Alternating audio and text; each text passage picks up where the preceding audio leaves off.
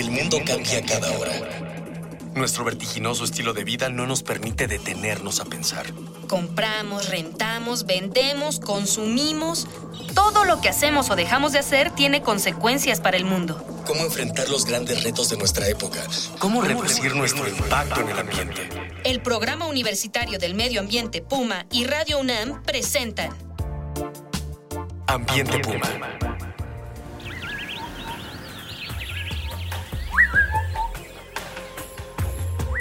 Bienvenidas, bienvenidos. A nombre de Mireya Imas, coordinadora del Programa Universitario de Medio Ambiente de la UNAM, les habla Marjorie González y esto es Ambiente Puma. Voces, ideas y acciones sustentables. Pues hoy vamos a tener un tema muy interesante y es cómo podemos preservar el patrimonio natural, el patrimonio común de los mexicanos, pero desde una perspectiva que integre la dimensión económica, la dimensión social, cultural y por supuesto la ambiental. Por eso hemos titulado esta emisión Marcas Colectivas, producir para conservar. Acompáñenos porque vamos a ponernos en ambiente, sí, en ambiente Puma para charlar con nosotros hoy eh, está Alfonso de la Vega Rivera, quien es maestro en ciencias biológicas con especialización en restauración ecológica por el Instituto de Ecología de la UNAM. Fue director del Bosque de Tlalpan y es colaborador y socio fundador de Colectividad Razonatura AC, una organización que desde 2007 ha impulsado proyectos en pro de la conservación de los recursos naturales y el desarrollo de las comunidades. Gracias, Alfonso, por estar aquí.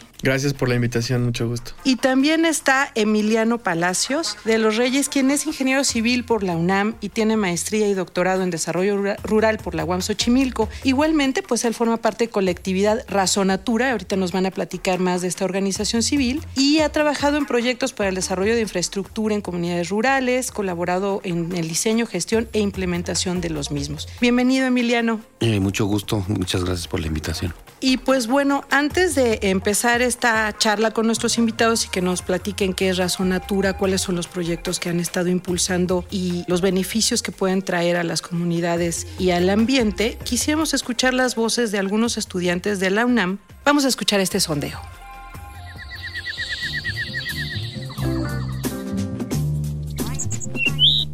Me llamo Renata y estoy en la Facultad de Medicina Veterinaria y Zootecnia. ¿Qué productos conoces que se elaboren de forma sustentable?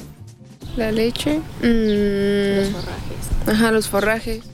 ¿Comprarías estos productos aunque fueran más caros que sus similares de marca comercial? Sí, porque conforme a ello, o sea, se está, se está llevando también el trabajo de, de la persona que lo está haciendo.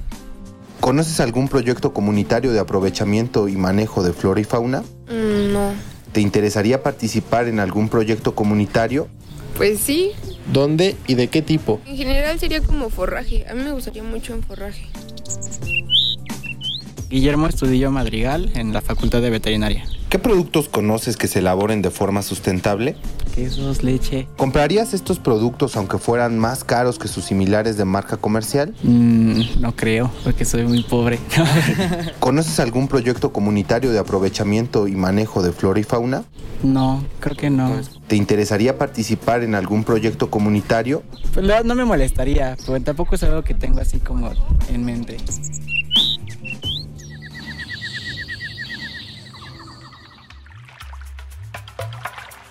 Pues esas son las voces de nuestros estudiantes, son de la Facultad de, Veterinaria y pues ellos mencionaron mucho los quesos, la leche, pero bueno, aquí vamos a platicar de otros como las truchas y las langostas. ¿Qué características debe tener un, producto para que lo podamos considerar eh, sustentable, Alfonso? Yo pensaría que alguna definición muy general estaría en el sentido de que, sea un producto que no daña el ambiente, que pueda ser producido ahorita, en un año, en 10 años, a lo largo de, todo el tiempo que, que los productores quieran llevar a cabo esta actividad sin menoscabo de, del, medio ambiente, ¿no? Muchas veces eh, pues la producción se ve como una, una, amenaza hacia la conservación de los recursos naturales debido a los eh, altos consumos que tiene de energía o los altos consumos que tiene de, de los mismos recursos naturales. Y Emiliano, yo creo que eh, todavía existe una visión muy, muy de los setentas, no en la academia, pero sí en, la, en mucho de la gente en el país, que nos han enseñado que conservar es no tocar. Y eso motiva conflictos en las comunidades que están viviendo en, en las áreas naturales y que tienen una relación directa. Y que la, la, la parte social de los proyectos, ¿qué, ¿qué, debe ocurrir para que un proyecto sea, sea sustentable desde el punto de vista social y económico? Tiene que haber un trabajo de consenso y un trabajo de cercanía con, con, la, con los productores y los productores efectivamente tienen que estar convencidos de que el trabajo que están haciendo para conservar su medio de subsistencia se pueda ampliar en el tiempo, es decir, que a, a la larga tengan ellos eh, la posibilidad de seguir produciendo. Y el, el trabajo más fuerte es, es el, el, convencimiento de que un cambio tecnológico o un cambio técnico o un cambio de paradigma eh, les les promueva generar recursos y economías para su, para su familia, porque si el, el, trabajo que se haga y se cambie en ciertos parámetros o no se, no se ve eh, reflejado en, en, términos monetarios, pues cualquier motivación que pudiera existir se va al, al, fracaso, ¿no? Entonces creo que lo que tiene que privar es el consenso entre los productores y el convencimiento, ¿no? La motivación. Y en esto consiste un poco la labor de razon, razonatura. Platíquenos más sobre, sobre esta AC, cómo surgió y bueno, cómo se animaron a decir, bueno, vamos a, entrarle a este aspecto de la sustentabilidad, el aspecto comun, comunitario, ¿no? Surgió a partir de, del encuentro de ideas y de, pensamientos de siete estudiantes de, de, la UNAM, que pues bueno, nos conocíamos en diferentes ámbitos de nuestro desarrollo académico y decidimos eh, juntar nuestros saberes para poder eh, hacer una organización que pudiera trabajar hacia la conservación del medio ambiente. Y pues bueno, nos, al, al, momento de empezar a trabajar con las comunidades y con los pueblos, eh, nos encontramos que justamente esto que tú comentabas de la visión que se tiene de que la conservación tenía que ser no tocando, no utilizando los recursos, pues hemos visto que es algo que no puede suceder al menos en nuestro país, donde eh, pues hay tantas necesidades de, de económicas en, en, en, las poblaciones, ¿no? Entonces nosotros decidimos organizar a los productores para que conocieran como el trasfondo ambiental que tiene en sus actividades productivas y que con base en eso pues pudiéramos proponer mejoras en, en, en la forma en la que se produce, ¿no? Eh, hemos visto que, que, el principal problema que tienen los productores en todo el país y en los diferentes recursos tiene que ver con la comercialización, ¿no? Puede ser que hagan muy bien su trabajo en las, en las granjas, en los establos, en cualquier lugar donde se desarrolle la, la, la producción, pero en el momento en el que tienen que comercializar sus productos es cuando se enfrentan a, al gran monstruo de la, del, del, del capitalismo y del mercado, ¿no? Entonces, nosotros pensamos que, que, una buena forma de trabajar con ellos es justamente darles las herramientas para poder competir de mejor manera en este mercado y poder utilizar las actividades que ellos hacen de manera sustentable para promocionar su, su producto, para poder eh, entrar de mejor manera en el, en el mercado y aprovechar esta, esta ola que está ahorita en, en, en, muchos ámbitos de la sociedad, que es el tratar de apoyar productos o proyectos que, que conserven el medio ambiente. Claro. Emiliano, entonces son muchos aspectos los que se deben eh, tocar en un, en un trabajo de producción sustentable y en las marcas colectivas. O sea, no es solamente tener conocimiento de los ecosistemas o las especies que se emplean, ¿no? Son aspectos sociales, organizativos. ¿Qué, qué aspectos están asesorando ustedes? Dentro de la parte productiva tenemos un pie metido siempre porque es necesario siempre estar mejorando la, los procesos productivos, pero la circunstancia, como decía Alfonso, es que un productor que no vende es un productor que no tiene futuro. Desafortunadamente, en México hemos sido un país eminentemente rural y hemos vivido de, del campo, pero hoy en día tenemos condiciones distintas y por eso precisamente los proyectos que tienen que ver con el cuidado del medio ambiente y la producción son muy importantes. Entonces, de ahí que tenemos que poner atención a las partes sociales, a las relaciones internas de las organizaciones de productores, al, al gobierno, a la forma de gobernarse internamente para tomar las decisiones de la mejor manera posible. Por otro lado, tenemos que estar siempre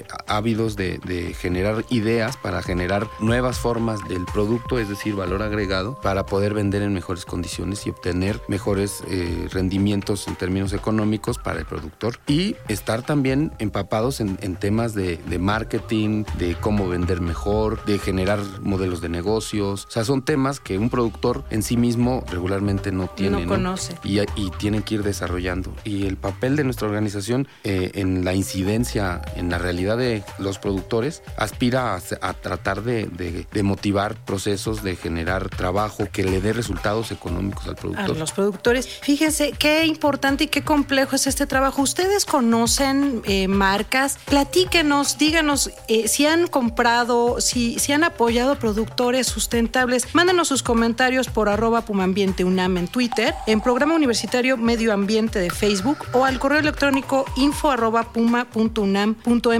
Recuerden que aquí estamos haciendo comunidad. Vamos ahora a una cápsula que lleva por título Pesca sustentable. No le cambio de estación.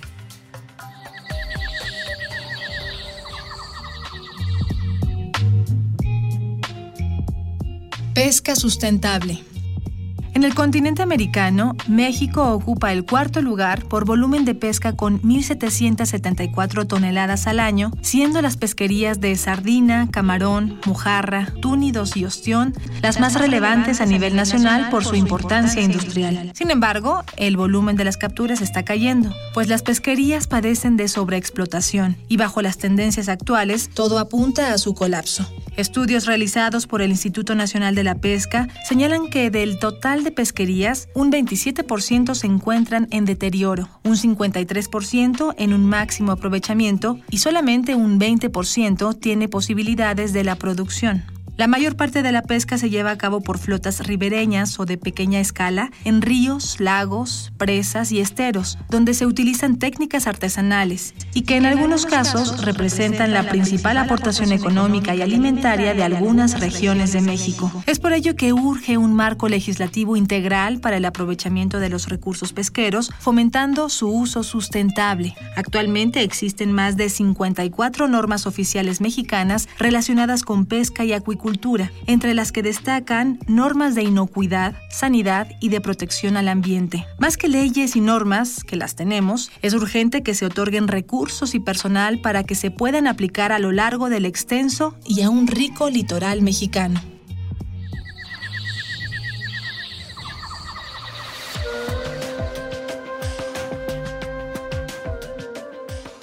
Seguimos con nuestros invitados, con Alfonso y Emiliano, y estamos platicando sobre estos esfuerzos de proyectos comunitarios sustentables y de marcas colectivas. ¿Qué es una marca colectiva, Alfonso? Es una, una asociación de productores muy similar a lo que es una marca comercial. La principal diferencia eh, son dos. La primera, por una parte, es que los dueños de la marca, los poseedores y usuarios de la marca son un grupo de productores. Eh, y la segunda diferencia es que tú para registrar una marca colectiva tienes que contar con un reglamento que se conoce como reglas de uso. Estas reglas de uso eh, pues son vitales porque a partir de, esta, de este reglamento pues se puede dar los acuerdos tanto de producción, tanto de comercialización, tanto de, de promoción que tenga que tener eh, con la marca porque a través de una marca se puede diferenciar un producto en el mercado. Entonces una marca colectiva apoya a los productores en poder generar esa imagen, en poder eh, diferenciarlos de otros productos en el mercado y pues que ellos pueden poner sus propias reglas y sus propias idiosincrasias en